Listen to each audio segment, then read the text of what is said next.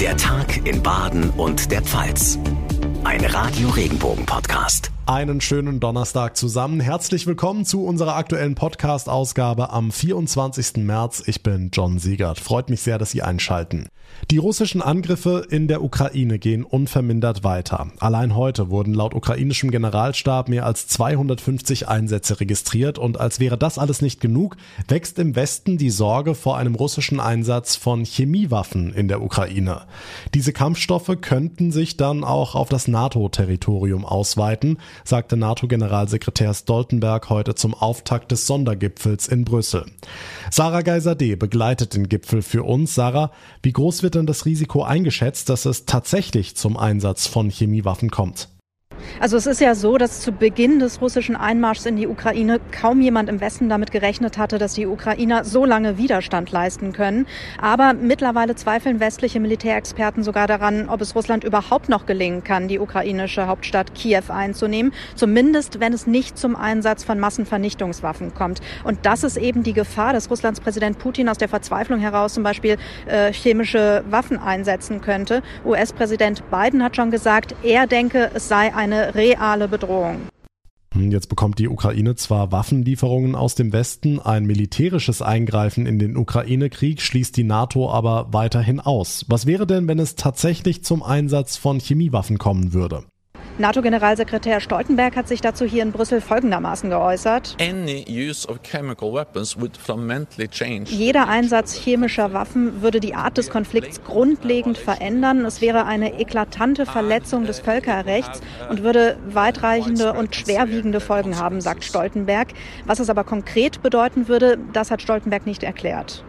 Hm, heute gab es ja einen regelrechten Gipfelmarathon. Neben der NATO-Sitzung gab es auch einen G7-Gipfel und einen EU-Gipfel. Alles an einem Tag gab es so in der Geschichte der internationalen Politik auch noch nie. Den Europäern geht's vor allem darum, möglichst mehr Flüssiggaslieferungen von den USA zugesagt zu bekommen, um aus der Abhängigkeit von russischem Gas rauszukommen. Was steht sonst noch auf der Agenda? Ja, es soll hier in Brüssel unter anderem über weitere Sanktionen gegen Russland gesprochen werden und über weitere Unterstützung für die Ukraine, sowohl was humanitäre Hilfe für die vielen Flüchtlinge aus dem Land angeht, als auch finanzielle Unterstützung, um einfach das Funktionieren des ukrainischen Staates sicherzustellen. Dafür dürften die EU-Staaten einen Solidaritätsfonds beschließen, der aktuell zum Beispiel den Import von Gütern des täglichen Bedarfs finanzieren soll und auch militärische Ausrüstung. Nach Kriegsende soll der Fonds aber auch beim Wiederaufbau des Landes unterstützen. Die Infos von Sarah Geiser D. Danke nach Brüssel.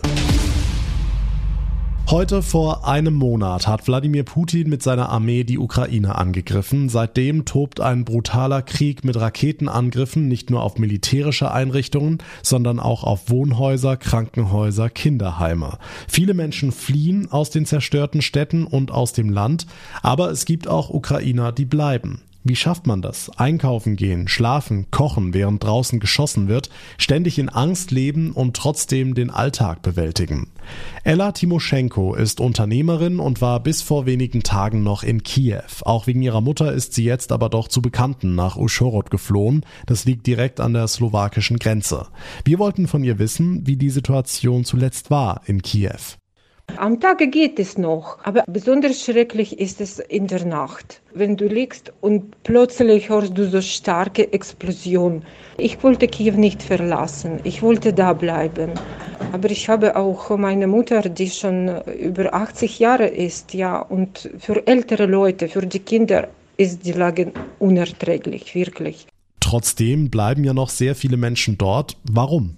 Es gibt Familien, die keine Möglichkeit äh, haben, äh, die Stadt zu verlassen.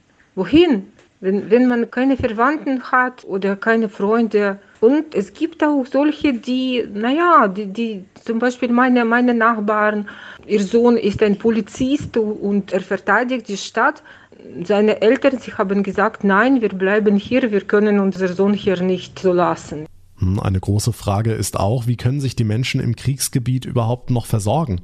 Die Arbeit von Stadtverwaltung ist super organisiert. Strom, Gas, äh, Wasser, das ist alles vorhanden. Und äh, die wichtigsten Lebensmittel äh, kann man normal kaufen. großes Problem war mit Gemüse, ganz einfache wie äh, Kartoffeln, Karotten, Zwiebel. Das muss man suchen.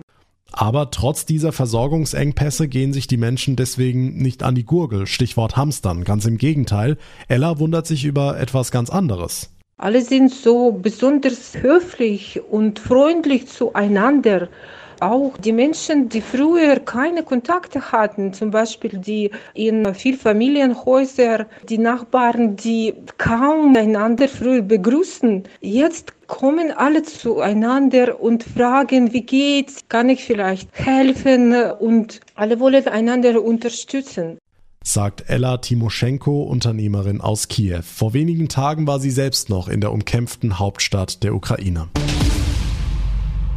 Die ganze Nacht durch bis heute Morgen haben sie in Berlin getagt, die Spitzen der Ampelkoalition. Es ging um die Frage, wie die Bundesregierung uns Bürger entlasten kann angesichts der dramatischen Preissteigerungen bei Sprit und Energie. Herausgekommen ist ein umfangreiches Hilfspaket. Was steckt da alles drin? Matthias Wagner aus den Radio Regenbogen Nachrichten. Also da drin stecken Entlastungen für Autofahrer, Familien und Bus- und Bahnpendler drin.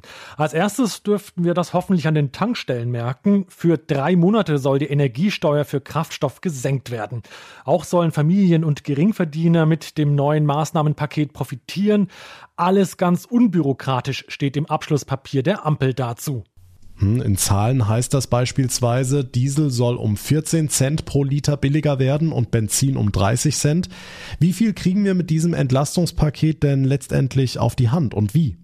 Alle Einkommenssteuerpflichtige sollen einmalig 300 Euro ausbezahlt bekommen.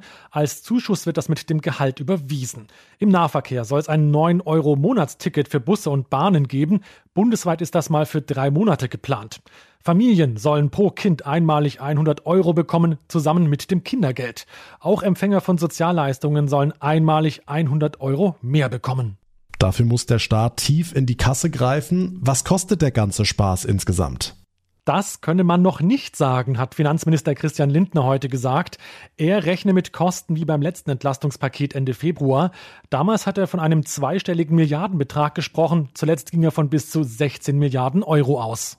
Die Bundesregierung hat heute ein Entlastungspaket für uns geschnürt. Dankeschön Matthias Wagner aus den Radio Regenbogen Nachrichten.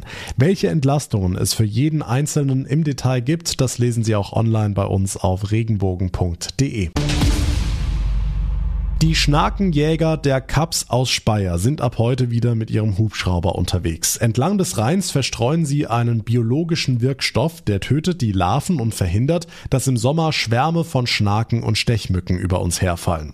Tatsächlich gibt es aktuell nur wenige Brutstätten für Larven, dafür ist es zu trocken. Xenia Augsten von der Kaps hat im Moment die Restbestände im Visier. Also da sind jetzt auch einige Stechmücken mit dabei, beispielsweise zum Beispiel die große Hausmücke. Und ja, das sind alles noch Exemplare aus dem Vorjahr. Die hatten sich Winterquartiere gesucht, die überwintern sehr gerne, gerne in äh, Kellern oder in Treppenhäusern. Und jetzt bei dem warmen Wetter sind die eben richtig aktiv geworden. Die Schnakenjäger kennen die Reviere und in normalen Jahren sorgen sie mit ihren Einsätzen dafür, dass wir im Sommer am Abend ruhig grillen können. Also wir können relativ gut mit Standardjahren umgehen. Das heißt, äh, selbst wenn es jetzt irgendwie sehr warm wäre und es gäbe dann kürzere Regenfälle, die dann eben zu einem Hochwasserereignis führen, wenn das dann gescheit wieder abfließen kann danach und es dann wirklich nur so ein kurzer Peak ist, wo Wasser steht und das dann relativ zügig wieder abtrocknet, dann haben wir eigentlich auch gar kein Problem und wir kommen relativ gut durch. Es ist dann tatsächlich, wenn sich das dann so Stück für Stück staut und mehr oder weniger eine Welle die nächste jagt, wie wir es im vergangenen Jahr hatten, was uns dann am meisten Probleme bereitet. Bleibt die Frage, wird 2022 wie im vergangenen Jahr ein schlimmes Schnakenjahr? Also so richtig kann man noch gar nicht festlegen, wie der Sommer bezüglich Stechmücken wird. Das wird sehr stark davon abhängen, ob größere Niederschlagsmengen auf uns zukommen, zum Beispiel durch viele Starkregenereignisse und natürlich dann auch, äh, wie sich die Hochwasserwellen am Rhein entwickeln. Noch ist von Hochwasser nichts in Sicht, im Gegenteil, trotzdem haben die Schnakenjäger am Rhein heute mit ihrer Arbeit losgelegt. Und auch das hat sich bewegt in Baden und der Pfalz. Das Thermometer von frühmorgens 0 auf 20 Grad am Mittag. Sonne pur, da kommen die Frühlingsgefühle automatisch. Nicht nur bei uns ist das so, sondern auch bei vielen Tieren. Im Heidelberger Zoo laufen die ersten Frühlingsdates, die ersten Paare treffen sich. Und Radio Regenbogen Reporterin Sarah Baas hat eines für uns besucht. Darf ich vorstellen? Fritz und Frieda, zwei Ringelschwanzmungos, gehören übrigens zur Raubtiergattung, leben eigentlich in Madagaskar und sind absolute Einzelgänger. Ja, nur wenn es ums Daten und Öpan geht, ja. Da ist ja dann Zweisamkeit auch mal ganz nett. Bianca, du bist Revierleiterin für Robben und Raubtiere. Bei uns ist es nämlich so, Frieda bekommt Herrenbesuch, also das heißt, Fred kommt zu Frieda rüber. Die sind sehr heiß aufeinander, also sie haben immer die Möglichkeit, sich zu sehen durch einen Schieber und die wissen jetzt schon, wenn wir hier drinnen sind, dass es dann losgeht mit ihrem Date. Ida, Achtung, hier ist dein Herzblatt. Der Fred. Jetzt ist die Wand nämlich weg, die kleine Glas-Plexischeibe. Frieda nähert sich schon langsam. Ah, jetzt.